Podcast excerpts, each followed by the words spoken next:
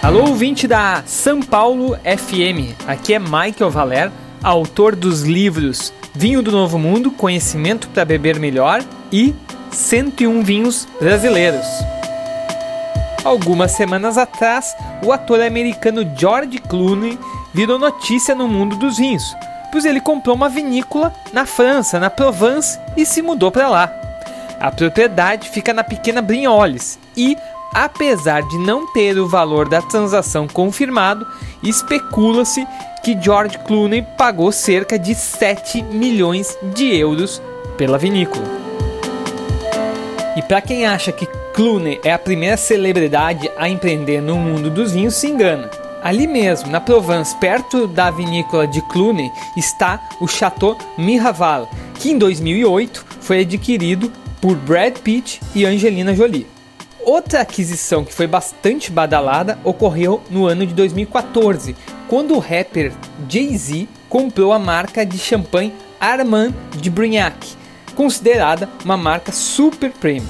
No Brasil, as garrafas desse champanhe do Ace of Spades, o nome de um dos rótulos da Armand Brignac, custa mais de 4 mil reais a garrafa. Aliás, esse ano, Jay-Z teria vendido 50% da marca para o grupo Louis Vuitton. Esse grupo ele já detém outras grandes marcas de champanhe, como Veuve Clicquot e Dom Perignon.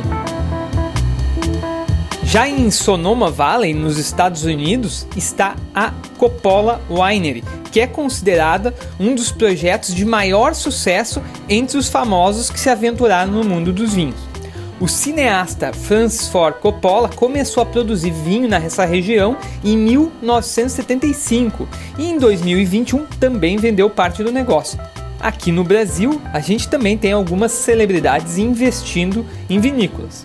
A mais conhecida talvez seja o narrador Galvão Bueno, que criou a vinícola Bueno Wines e hoje produz vinhos muito interessantes na campanha gaúcha. Mas para finalizar, eu quero indicar os vinhos de um cantor famoso que eu degustei recentemente através da importação da VM Vinhos, que são os vinhos da vinícola Il Palladio, de propriedade do cantor britânico Sting. A propriedade, que fica na Toscana, foi comprada por Sting e sua esposa em 1999 e eles começaram a recuperar o local, que hoje conta com 11 hectares. Eu tive a oportunidade de degustar dois rótulos muito interessantes da Il Palladio, em especial o Sister Moon. O Sister Moon é um autêntico super toscano.